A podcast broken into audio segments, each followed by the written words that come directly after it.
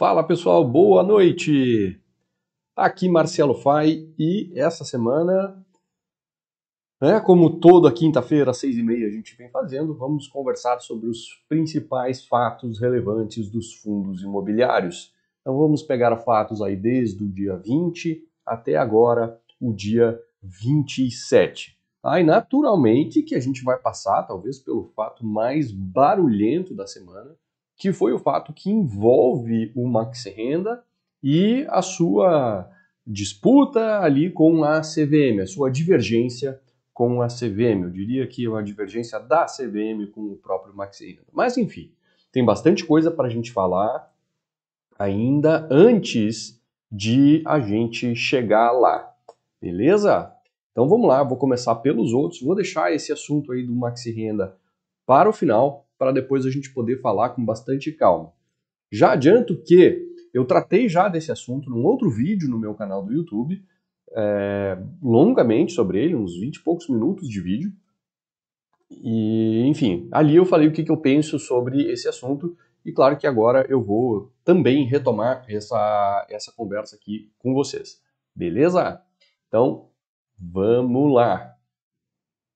Ó, Primeiro fato relevante na tela aqui. É...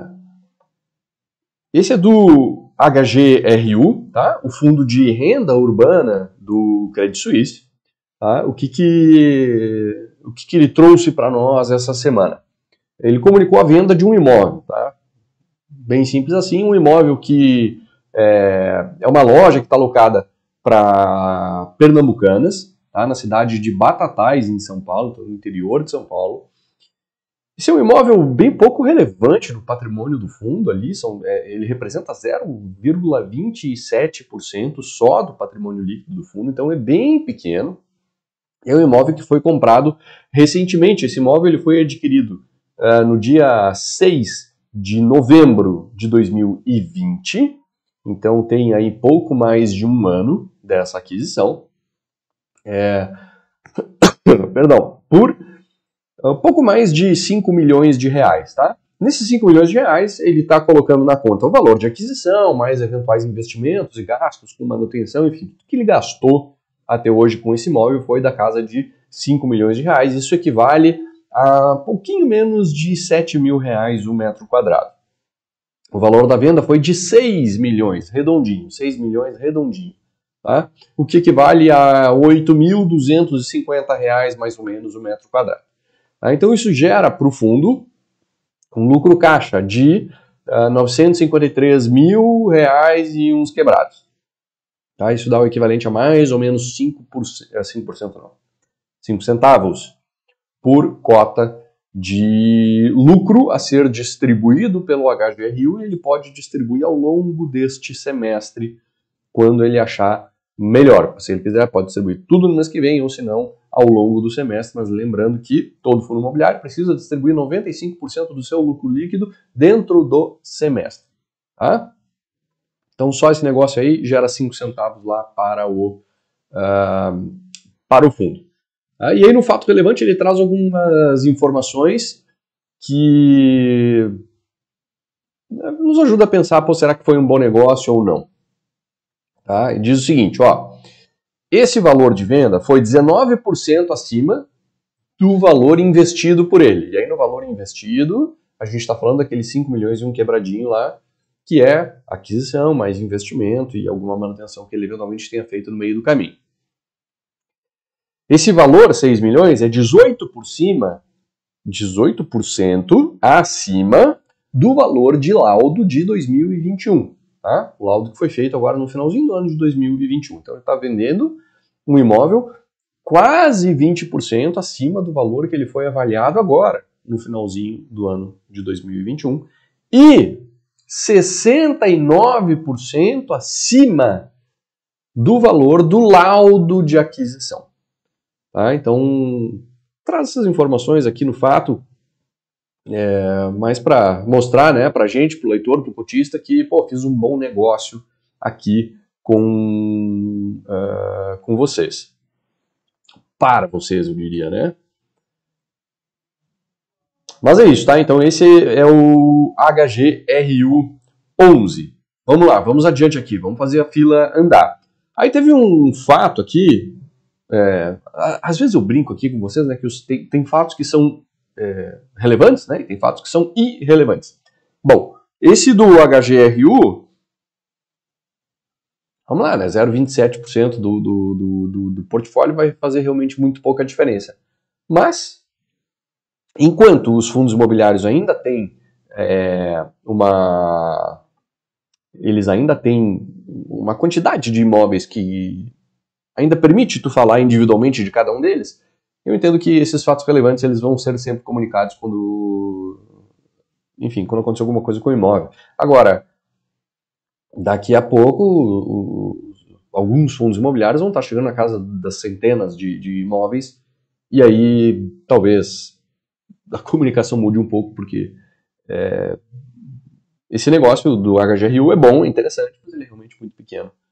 E, mas enfim, está sendo comunicado aqui, o excesso de comunicação nunca é ruim. Eu só quero conseguir mostrar para vocês aquilo que é realmente muito relevante, aquilo que é uma coisa que vai virar rotineira ali no, no, no fundo, especialmente no HGRU, se estiver falando de um negócio tão pequeno assim dentro do patrimônio. Aí, isso, vamos agora para o BTCR11, o fundo de CRI, do BTG. Ele, cara, soltou um fato relevante para dizer o seguinte: ó, vendi um CRI e estou comprando outros. Uh, não lembro de ter visto isso antes. A maioria dos fundos de CRI simplesmente no próximo relatório gerencial explica, ó, eu, nesse mês eu vendi tal CRI, comprei outro CRI e tal. Quando explica o racional todo por trás. Mas, nesse caso aqui, o BTCR fez uma, soltou um fato relevante no meio do mês e deu uma super explicação de por que, que ele estava fazendo aquilo. Interessante, é interessante. Mas, de novo, provavelmente, é, com o fundo crescendo, esse tipo de comunicação vai se tornar desnecessária, né? Pelo menos via fato relevante. Mas olha só, o que, que, ele diz aqui? Ele diz que uh, liquidou, ou liquidará, ou está liquidando, enfim, o CRI GJP. Tá? É...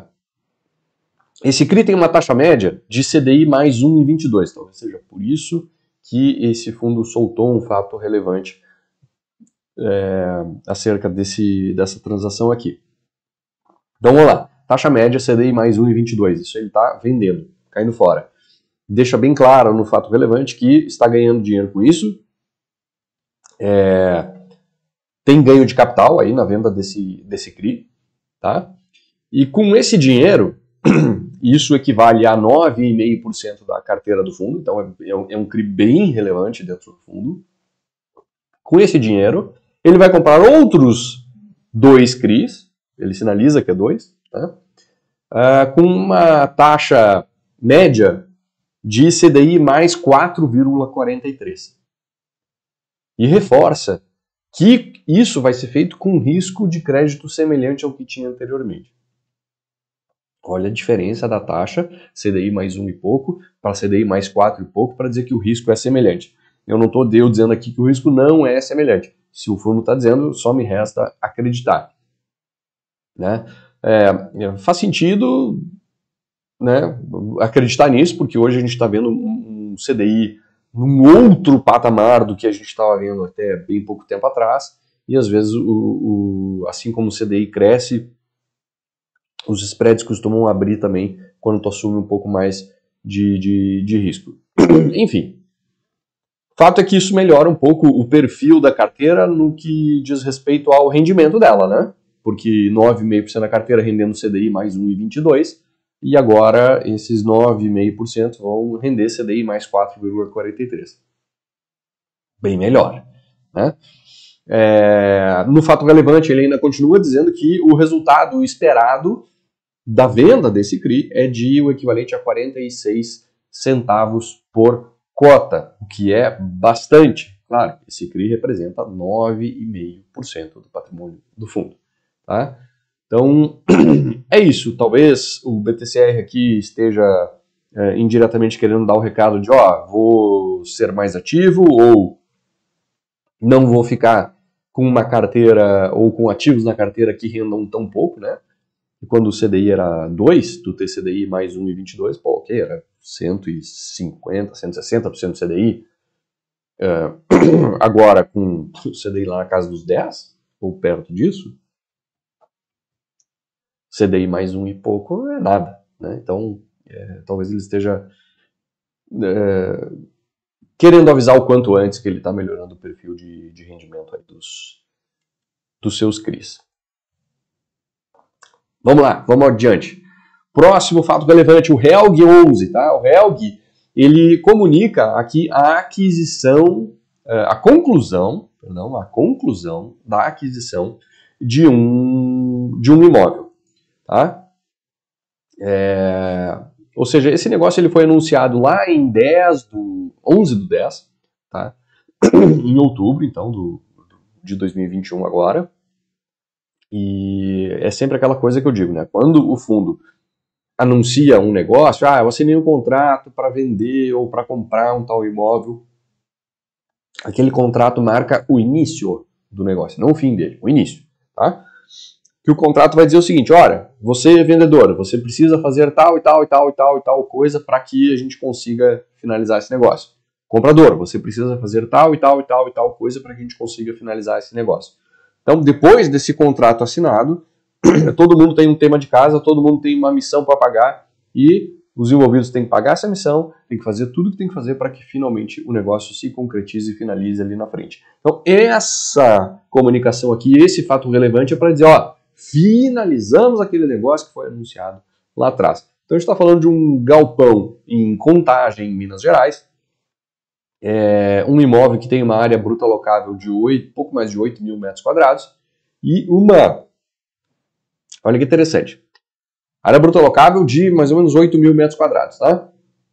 E uma área total no terreno de 31.600 metros quadrados. Quer dizer, tem provavelmente um belo de um espaço para expansão nesse imóvel, tá? E na expansão uh, se tem normalmente excelentes margens de, de excelentes retornos, tá? Quando se faz a expansão. O cap rate de, de, de aquisição aqui foi de 9,5%, que é uma taxa muito boa. Uh, o valor da transação é quase 15 milhões de reais, 14 milhões 968 mil quebradinho. Tá? É... Com esse negócio finalizado, o fundo divulga nesse mesmo fato relevante que a distribuição dele deverá ficar na casa de 75 centavos por cota por mês. Tá bom? Então, esse é o negócio do Helg, Helg 11. Seguimos aqui. Uh, o edifício Galeria, tá? O EDGA 11, ou EDGA, como você preferir pronunciar ele comunica a inadimplência de alguns inquilinos. Tá? Diz ele no fato relevante que não recebeu aluguel de referente a dezembro, né, com vencimento em janeiro, de alguns dos seus inquilinos. O impacto foi um pouquinho mais de dois centavos por cota na última distribuição, em função disso. Uh, pode parecer que não é nada, só que a última distribuição foi de 8 centavos e uns quebradinhos por cota. Então, sim, isso representa, esse, essa inadimplência representou quase 20% a menos de distribuição na, de rendimento no, nesse mês aí para o Edgar 11, tá? E ele continua dizendo que está em negociação para reaver esses valores, então. Uh, bem, seguimos aqui. Aí eu, junto, eu juntei dois em um aqui, tá? Uh, vocês já vão entender por quê. Então, sim, fato relevante de hectare, tá? HCTR11, e Tordesilhas, TORD11. Eles hoje nem da mesma gestoração, mas eles eram da mesma até ontem, é do mesmo grupo econômico, tá tudo em casa aí. Beleza. Aí os dois divulgaram fato relevante no mesmo dia, dizendo o seguinte. É, os dois fatos relevantes são referentes à reavaliação de um investimento feito por eles. Esses dois fundos, eles têm cotas de um mesmo fundo imobiliário. Eles fazem investimento num mesmo fundo imobiliário. Eles têm, claro, cada um tem a sua carteira independente, com ativos diferentes, mas eles têm um ativo lá que, pelo menos um, pelo menos um, tem mais, mas pelo menos um, que é, é o FII Serra Verde, que está na carteira dos dois. Bem, esse FII Serra Verde foi reavaliado. Tá? Foi reavaliado para cima. Sendo reavaliado para cima, ele gera um efeito cascata para os detentores das suas cotas, o HCTR e Tordesilhas são detentores das cotas deles, tá? Então, o que, que diz esses fatos relevantes? No caso do HCTR, olha, essa reavaliação do FII Serra Verde gerou um impacto positivo de 0,91% do HCTR. Nada demais, mas ok, impacto positivo. É, e no Tordesilhas, a participação é, do FII Serra Verde na carteira do Tordesilhas é maior, esse impacto foi de 3,62%, uh, eh, então, no patrimônio ali do Tordesilhas. Isso não tem efeito caixa, então isso não significa que, nossa, vai aumentar o rendimento desses fundos em função disso, eles vão ter que distribuir essa diferença agora? Não, eles não vão distribuir porque isso não tem efeito caixa, é só uma reavaliação desse, desse imóvel, o dinheiro não entrou na conta deles em função disso, eles só distribuiriam o, o, não isso, mas o lucro que eles tiverem nessa operação o dia que eles venderem as cotas desse FI Serra Verde, que recentemente foi listado na bolsa, ou seja, é, daqui a pouco a gente vai ver a gestora do FI Serra Verde, a mesma gestora desses caras todos aí.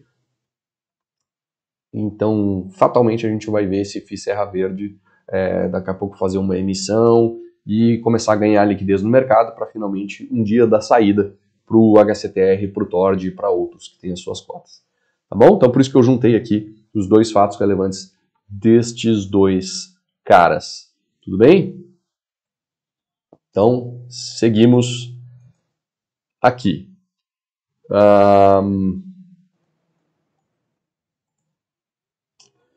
Depois o FCFL, o Faria Lima Campus, né? um campus da Faria Lima ali, que é um fundo monoativo que tem como inquilino a, o INSPER, né? o ativo que ele tem é a sede do INSPER. Bom, o que, que esse fato relevante diz aqui? O inquilino fez uma proposta para comprar o imóvel. Então, o INSPER está querendo comprar o imóvel que é do fundo, imóvel esse que o próprio INSPER ocupa. Tá? Então o INSPER fez uma proposta formal para o fundo, né, para comprar o imóvel, que hoje ele mesmo ocupa como inquilino. Tá?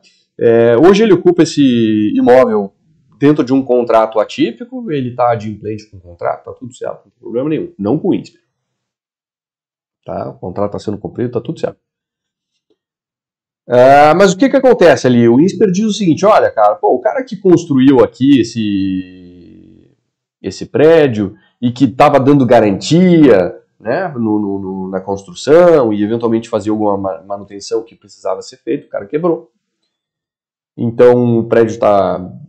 Né, eu estou sem ter para quem correr aí para fazer as manutenções que são necessárias. Não estou afim de ficar cobrando isso do fundo.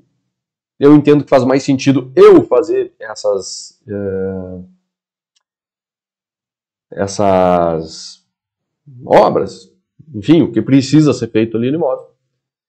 É, aí ele lista também problemas ali que houveram com a concessão do estacionamento tá, desse imóvel e vai argumentando isso tudo até que diz, ah, então é por causa disso que eu quero comprar esse imóvel aqui, vou dar meu jeito, eu pago, tá tudo certo, é, a minha proposta é pagar para você fundo o valor patrimonial do fundo. Pega aí qual é o valor patrimonial do fundo. Ah, é X, eu pego, pego esse dinheiro, boto no teu caixa, tu dá o imóvel para cá e te vira aí, faz o que tu quiser. Fatalmente isso enseja na liquidação do fundo uh, em ato contínuo desse, desse negócio, né? Chama atenção o seguinte, o fundo hoje ele vem sendo negociado a sua cota com um prêmio sobre o valor patrimonial, ele vem sendo negociado 5% acima do valor patrimonial, ou seja, o INSPER está fazendo uma proposta abaixo do que essa cota está sendo negociada agora. Tá?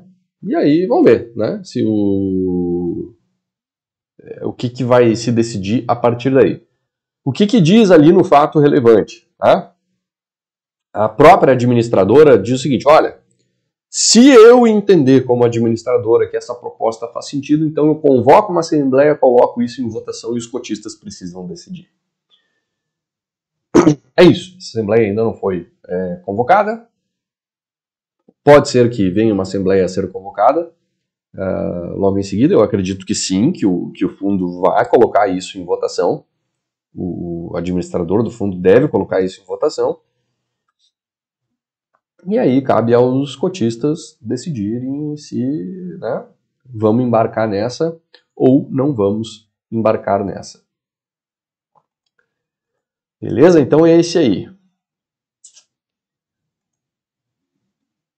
Aí seguimos aqui com o próximo fato relevante do GGRC11. É.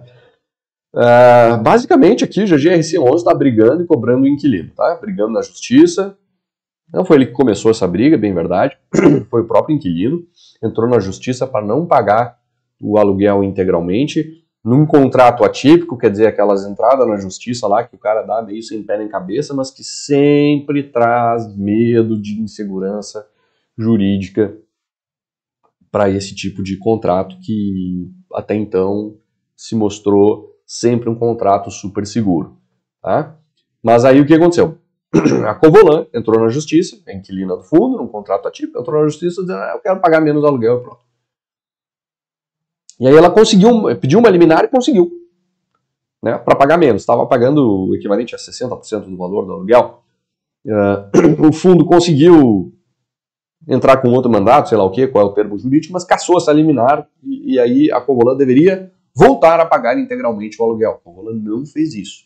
Tá? É... E agora, o fato relevante que saiu agora diz o seguinte: ora, o, o, essa, esse pedido liminar foi votado definitivamente, né? E a Covolan não levou. Então essa, é, esse pedido de não pagar o aluguel integralmente enquanto essa questão continuar sendo discutida na justiça, e isso vai levar, ó, na justiça sempre demora. Então o que, o Convolon tinha pedido? Ah, enquanto a gente discute, eu não quero pagar integral, eu quero pagar só 60%. Aí o, o, o fundo entrou com recurso e disse, não, tá louco? Vai pagar integral. E aí o juiz disse, não, beleza, tu paga integral, enquanto isso a gente fica discutindo se enquanto se discute tu paga ou não paga integral. Olha a viagem. Mas, ok, aí essa discussão terminou. Cara, enquanto não sair definição, tu tem que pagar. E tem que pagar, inclusive, que tu deixou de pagar ali atrás já. A Covolan já não vinha pagando, ou seja, já estava descumprindo uma, inclusive, uma decisão uh, judicial. E aí o fundo está dizendo aqui, ó, ganhei, essa história não tem mais o que discutir, vai ter que pagar e pronto. A, a ação da Covolan continua rodando, mas enquanto roda, ela teria que pagar, não pagou, tem que botar em dia, não sei o que, tá, tá, tá, e ele inclusive está entrando com uma ação de execução é, contra a própria empresa e os fiadores né, do, do contrato lá. Vamos ver. Tá lá, tá brigando, né? Vamos ver se recebe. Um, GRC era isso. Aí agora nós vamos falar de maxi renda de novo. Ah, por que de novo? Né? Na verdade, aqui nessa sequência, uh, nessa série aqui né, de fatos relevantes, eu ainda não tinha falado de, de, de maxi renda, até porque não tinha acontecido. Mas eu gravei um vídeo uh, de uns 20 e poucos minutos aqui no, no, Postei aqui no YouTube mesmo, onde eu discorri sobre o assunto, expliquei o que está acontecendo. Basicamente ali é o seguinte. Uh, a CVM olhou para as distribuições de rendimento desse fundo ao longo dos anos e disse: está errado isso aqui. E aí notificou o fundo, o fundo está distribuindo um rendimento aqui acima do que poderia, está errado isso aqui. E o fundo disse, não, estou fazendo de acordo com que com o que eu acho que é certo, que está alinhado com a legislação, regulamentação, inclusive o ofício circular que a própria CVM é, divulgou lá em 2014. E aí, isso foi para um julgamento na, na, na CVM, né? um julgamento colegiado, quer dizer, o julgamento colegiado é aquele julgamento que não é feito por um juiz só, e sim por mais de um, no caso três. Não juízes, né, mas julgadores. E eles decidiram que o Maxi Renda estava errado. Ainda cabe recurso para que o Maxi Renda eventualmente consiga reverter isso. Tá? E esperamos né, que o Maxi Renda consiga reverter. Por que, que isso trouxe um rebuliço tão grande para o mercado? Por vários motivos. Assim, né? Tem alguns motivos que são só por causa do Maxi Renda e outros que envolvem todo o restante do mercado. Quais são os motivos que envolvem tão somente o Maxi Renda ali? Bom, o Maxi Renda ele é administrado pelo BTG. O BTG é o cara que mais administra fundo imobiliário aqui no Brasil. Maior. Então é relevante. Por quê? Porque a, a, o cálculo dos rendimentos, das distribuições, a contabilidade do fundo e tal, quem faz isso é o administrador. Então, envolver o cara que administra a maior, maior quantidade de fundos imobiliários do país, pô, é envolver um cara relevante. Tá? Então, pelo fato do administrador ser o BTG, é bem relevante. Aí tem outra coisa, o Maxi Renda é o maior fundo em número de cotistas aqui do, do Brasil também. A gente tem um milhão e meio de investidores em fundos imobiliários e desses um milhão e meio, 500 mil investem no Maxi Renda, tem cotas do Maxi Renda. Quer dizer, isso gera um impacto para uma quantidade absurda de investidores. Tá? Uh, e a grande preocupação por parte do restante do mercado é que esse entendimento que a CVM está dando para esse caso se transbordar para outros, pelo menos da forma como pareceu ser no início, quando tu lê a decisão, ela pode ser muito preocupante. O que, que diz ali a CVM? Olha, a CVM diz o seguinte: olha, se você tem é, prejuízo contábil acumulado, você não pode distribuir rendimento, porque distribuir rendimento nada mais é do que distribuir lucro, né? Se tu tem prejuízo acumulado, que lucro é esse que tu está distribuindo, né? Prejuízo acumulado. Lucro. Cadê o lucro? Não tem lucro, não pode distribuir. Faz sentido. Tá? E aí se entra no mérito de da onde é que veio esse prejuízo contábil. O que, que é esse prejuízo contábil? E a CVM está dizendo, não, prejuízo contábil é são os ajustes a valor justo ou marcação a mercado dos ativos que você tem no fundo. O que, que isso quer dizer? O, o, o, fundo lá tem um CRI, esse CRI ele, ele tem um valor de face né, e ele paga um X de juros. Esse valor de face não é estanque. Né? Ele pode subir ou cair. Se ele sobe, então a CVM entende que tu tem um lucro contábil. Se ele cai, ela, entende então que você teria um prejuízo contábil. Se você tem um prejuízo contábil, você não pode distribuir lucro, certo? Só que e, o preço dele subir ou cair não gera, uh, não entra ou sai dinheiro do caixa do fundo. Então isso não é um prejuízo que gere efeito caixa. Ao passo que os juros que entra desse CRI cai na conta do fundo, tem efeito caixa. E, esses juros o Maxi Renda vinha distribuindo. E a CVM está dizendo, não, tá louco, tu não pode distribuir esse troço aqui.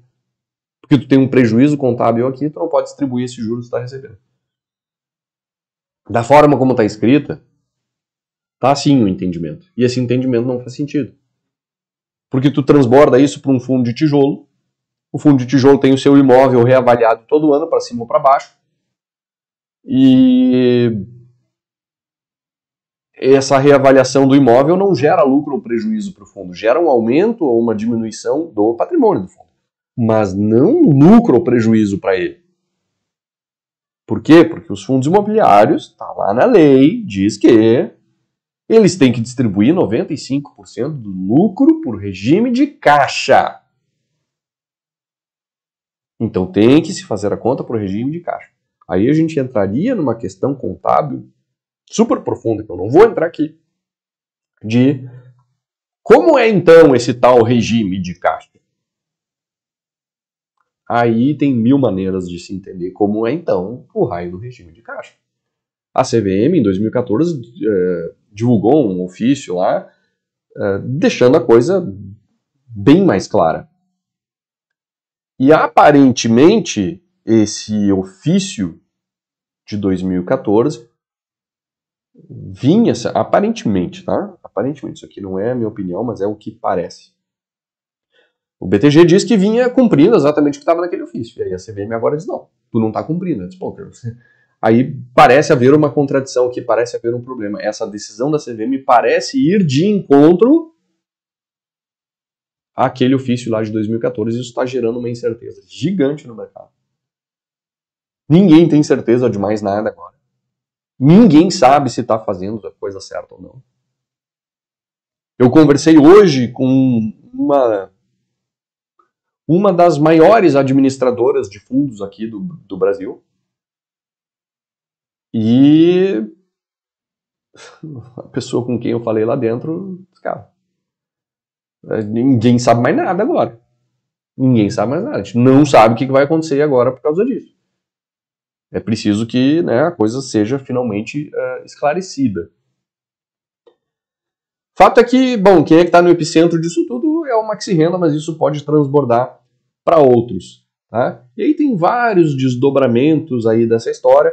Eu entendo que o desdobramento ali para o próprio Maxi Renda deve ser uh, brando, tá? Por quê? Porque o próprio Maxi Renda, no fato relevante que ele divulgou uh, agora, essa semana, ele já deixou claro lá que na virada agora do ano de 2021 para 2022, ele não tem mais prejuízo acumulado no seu balanço. Ou seja, ele passa a ter lucro acumulado. Logo, ele não, haver, não haveria de ficar sem distribuir aí X meses até compensar todo aquele prejuízo. Então, tudo indica que o, uh, o efeito disso não vai ser tão brutal assim para o maxi renda como se como pareceu ser logo no início, tá? Mas de novo isso causou uma incerteza gigante no mercado, ainda causa, né? As uh, várias pessoas envolvidas aí, administradores, gestores, analistas, é, contadores, um monte de gente que está envolvida aí no mercado. Tá? Desde que saiu essa notícia é, debruçada sobre o tema, tentando entender, compreender, e não se chegou a nenhuma conclusão até agora, nem há que se chegar em nenhuma conclusão, porque quem tem que se manifestar sobre isso é a CVM, só que a CVM não vai se manifestar nem hoje nem amanhã, isso vai levar um tempo ainda. Então, sim, teremos tempos incertos e turbulentos aí pela frente em função uh, em função disso. Tá? Uh, Renda ainda vai certamente pedir uma reconsideração dessa decisão da CVM, quer dizer, pedir um último recurso. Esse recurso vai ter que ser votado e aí finalmente sai uma, uma decisão para o Maxi Renda. E aí depois há de se entender as implicações dessa nova decisão, que pode manter o que foi decidido hoje ou mudar. E a partir daí a gente vai começar a entender ou buscar entender os reflexos disso para o restante do mercado. Então, infelizmente, a gente não tem nada definitivo ainda. Nada, nada, absolutamente nada definitivo. Está todo mundo ainda tentando entender. E a gente vai ter que conviver com essa, com essa incerteza aí por, por um bom tempo ainda. Claro que toda a indústria está se mobilizando para que a, a CVM é, tome uma decisão que naturalmente seja correta, né? ninguém está dizendo para ela fazer a coisa errada, mas que ela tome a decisão que seja de fato correta, mas que também tome uma decisão que, sendo correta, ela não mude drasticamente a regra do jogo enquanto o jogo está acontecendo. Ainda mais um jogo que envolve um milhão e meio de investidores pessoa física, que tem nos fundos imobiliários uma fonte de renda passiva, para vários deles, muito importante.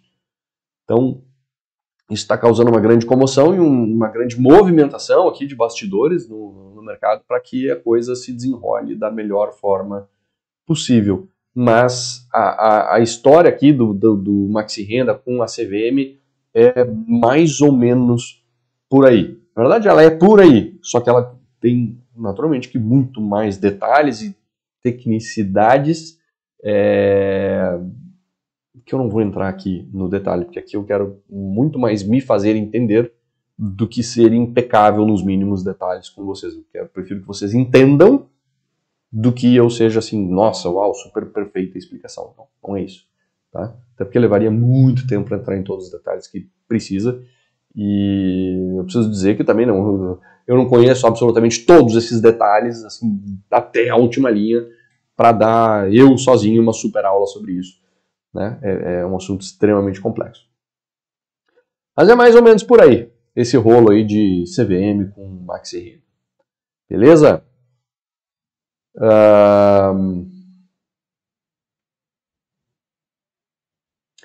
É isso aí então, gente. Estou dando uma olhada aqui no, no, no chat se tem alguma